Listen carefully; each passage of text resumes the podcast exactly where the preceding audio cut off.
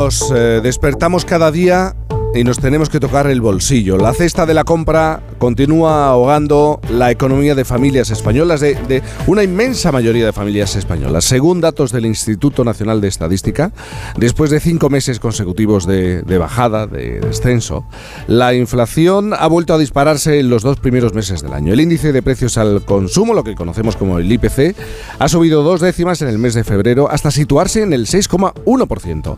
La inflación subyacente también preocupa marcar un nuevo récord con un 7,7%. Y todo pese a la rebaja del IVA en algunos alimentos básicos. Eh, claro, hay una serie de preguntas. ¿Hasta cuándo van a seguir subiendo los precios? Eh, ¿Corremos el riesgo de que este encarecimiento se cronifique?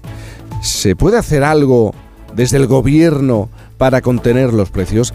Vamos a hablar de nuestra cesta de la compra, del bolsillo, de lo, de lo que no podemos gastar ya con José María Montalvo, es catedrático de Economía de la Universidad Pompeu Fabra de Barcelona. José María, buenos días. Hola, buenos días. Buenos días. Y con Patricia Suárez, presidenta de la ASUFIN, Asociación de Usuarios Financieros. Patricia, buenos días. Muy buenos días. Muy buenos días, eh, José, eh, José García. Eh, la cesta de la compra no ha parado de, encarecerse desde que comenzó el año. La, inflación, hay un dato, se ha elevado dos décimas en el mes de febrero y ya es el segundo mes consecutivo de, de ascenso. Claro, todos nos preguntamos, ¿hasta cuándo vamos a tener que soportar esta escalada de precios? ¿Se puede predecir, se puede apuntar? Es muy difícil porque estamos en una situación de una incertidumbre muy elevada, por lo tanto es, prácticamente imposible saber exactamente hasta cuándo va a durar. Además tenemos ahora el efecto de, retrasos en, la, en, el impacto que están teniendo precios del pasado sobre los precios, por ejemplo, alimenticios que estamos viendo ahora. Y para acabar de complicar la cosa, vamos a tener a partir de, este mes lo que se llama el efecto base. Vamos a empezar a comparar la inflación o los, los niveles de precios de los meses de marzo, abril, etcétera, con meses donde ya se sentían los impactos en la inflación por la guerra de Ucrania. Recordar que hemos celebrado el primer aniversario hace poco, por lo tanto vamos a empezar a comparar ya periodos en los cuales los precios ya estaban bastante altos, estaban subiendo muy rápidos y eso puede tener un impacto de retroceder o de hacer disminuir la tasa de inflación. Por lo tanto, estamos en una situación de una elevada incertidumbre. Eh, hay algunos ejemplos. Una lechuga eh, cuesta 0,19 eh, en origen y 1,15 euros en el supermercado. Lo mismo ocurre con el calabacín. En origen se paga 0,79 céntimos y en destino 2,16. Em, ¿Qué es lo que falla aquí? ¿Qué es lo que está pasando en este recorrido hasta, hasta que el producto llega a nuestras manos? Sí, este es un problema que no tiene que ver estrictamente con la situación inflacionaria que estamos viviendo en estos momentos. Si recordáis, hace dos o tres años eh, tuvimos bastantes eh, noticias sobre los problemas de la distribución, etcétera, la ley de la cadena de la distribución y toda esta situación en la cual pues parece que los precios salen de la de, las eh, de las de la cosecha, pues algunos precios bajos y luego llegan al, consumidor a unos precios altos. Pero esto no es estrictamente, no está estrictamente relacionado con la situación que vivimos en estos momentos de inflación. Lo que, lo que sí que ha sucedido es que es verdad que en, muchas, en muchos casos de productos, sobre todo los productos que están creciendo en estos momentos más, que tienen que ver con la, con la alimentación, el impacto de, de, los incrementos pues de los fertilizantes, de los precios de la energía, etcétera, inicialmente no se vio eh, reflejado y poco a poco se ha ido viendo reflejado. Y entonces estamos sufriendo esto con un cierto retardo sobre el momento en el que se produjeron los aumentos de los costes. Y esto está dificultando que podamos ver realmente cuál es la relación entre los costes que existen y los precios que se están cargando, porque en cierta manera se está, en algunos casos se está recuperando la parte de los costes que no se, de los precios que no se subió inicialmente cuando saltaron los precios de, la, de los productos energéticos. ¿Y puede existir el riesgo de que el aumento de este aumento de precios o una parte de este aumento se cronifique y, se quede fijado en, en todo aquello que pagamos, en productos básicos, por ejemplo?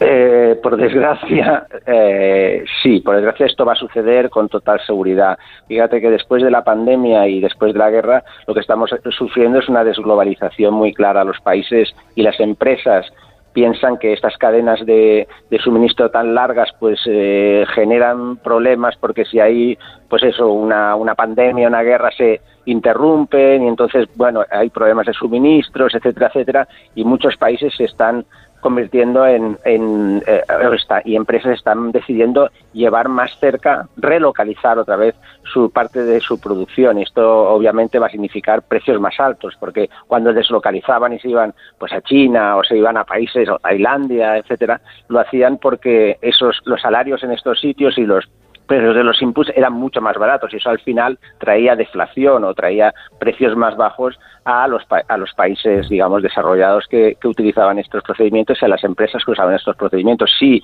esas cadenas las hacemos más pequeñas o los relocalizamos otra vez, pues obviamente el efecto que vamos a tener es el contrario. En lugar de deflación vamos a tener inflación. Por lo tanto, parte de esta inflación se va a mantener con nosotros, a no ser que este proceso de desglobalización volviera otra vez, se revirtiera y volviera otra vez a ser un proceso de globalización, lo cual yo veo muy complicado, ¿eh? porque con los bloques comerciales que se están generando, etcétera, pues parece que el comercio se está, se está rompiendo. Eh, la ministra de Trabajo y vicepresidenta segunda del Gobierno, Yolanda Díaz, ha propuesto, entre otras cosas, topar los precios de los eh, alimentos básicos. En concreto, ha planteado crear una cesta de la compra que contenga 20 productos básicos de calidad, con, precios limitados y que roten semanalmente. Esta iniciativa ya se ha puesto en marcha en otros países. Estoy pensando en Hungría, en, Venezuela incluso. ¿Qué es lo que ha ocurrido con esto de topar los precios? A ver, esta, esta iniciativa de la cesta proviene de, Francia, de una propuesta que se hizo a principios de los, de los 2010, eh, pero hay experiencias posteriores de control de precios y la realidad es que no funcionan. Ya sabemos que no, que no funcionan, que generan efectos, eh, externalidades y efectos colaterales mucho más perniciosos que lo que intentan resolver. El caso de Venezuela es sintomático cuando en, en los años 2012-2013, eh, con una inflación del 35-40%, se dice que los empresarios están subiendo los precios y que por lo tanto hay que controlar los precios, etcétera. Bueno, pues unos pocos años después, en 2018, Venezuela tenía una tasa de inflación del un millón por ciento. Quiere decir que si te equivocas en el diagnóstico, y yo creo que en, el caso de Venezuela claramente el diagnóstico era absolutamente equivocado, porque lo que estaba produciendo era una situación de financiación a través de, la producción de moneda del déficit de los déficits exteriores, pues el resultado que tienes es muchísimo peor. En el caso español también la, la causa, digamos, no tiene nada que ver con lo que se con lo que sería una justificación porque existen muchas situaciones en las cuales está justificada controlar y regular los precios pero en esta situación no eh, Patricia, vosotros desde Asofin estáis haciendo un seguimiento de los precios desde que el gobierno decidió rebajar eh, el IVA de algunos alimentos y acabáis de hacer públicos los resultados de vuestro tercer análisis. Eh, ¿Qué arrojan los datos que tenéis sobre la mesa?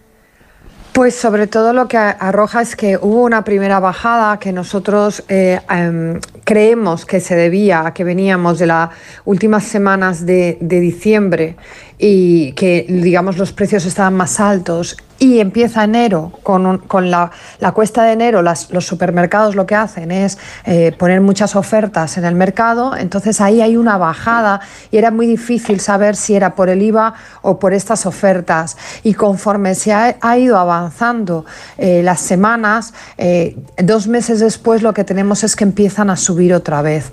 Es decir, que no el, el, el, el IVA, el impacto del IVA no está siendo tal se lo están eh, comiendo poquito a poco.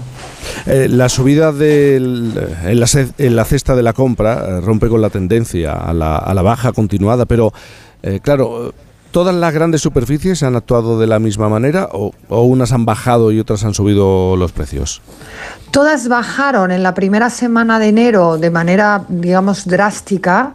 Eh, probablemente se sentían observadas. Esto tampoco hay que descartarlo, ¿no? Que eh, la medida se ponía en marcha y no querían salir mal en la foto. Pero luego poco a poco se han ido recuperando. Es muy llamativo, por ejemplo, el caso de, Carrefour, porque Carrefour eh, empezó a bajar y ahora es el que más ha subido. el corte inglés ha subido también un poco. Día, sin embargo, sigue bajando es el único que sigue bajando. Eh, y frente a esto, pues tenemos los precios de, Alcampo, que son notablemente más baratos que el del resto de las cadenas. Eh, todos los meses, antes lo recordaba, cogéis cinco supermercados de referencia y analizáis siempre los mismos productos y, los precios. De los alimentos que habéis analizado, eh, ¿cuáles son los que más se han encarecido y, los que, bueno, más han bajado? Pues mm, destacan sobre todo los huevos. La docena de huevos eh, tenemos una media de subida del 12%. Las eh, manzanas eh, golden también las tenemos subiendo más de un 4% y el arroz de redondo un 4%. por el contrario, tenemos que los plátanos es lo que más ha bajado, un 19%, las de media, las espinacas un 11% de media y el aceite de girasol un 10% de media. Pues una visión eh, macro de lo que está ocurriendo con nuestra economía, la economía familiar y también una visión de día a día a pie de supermercado en esta mañana en Por fin no es lunes. José García Montalvo, catedrático de Economía de la Universidad Pompeu Fabra de Barcelona, gracias por estar eh, con nosotros. Y Patricia Suárez, presidenta de ASOFIN, Asociación de Usuarios Financieros. Gracias también, buenos días. Muchas gracias. Gracias. Es muy tarde, 8.20.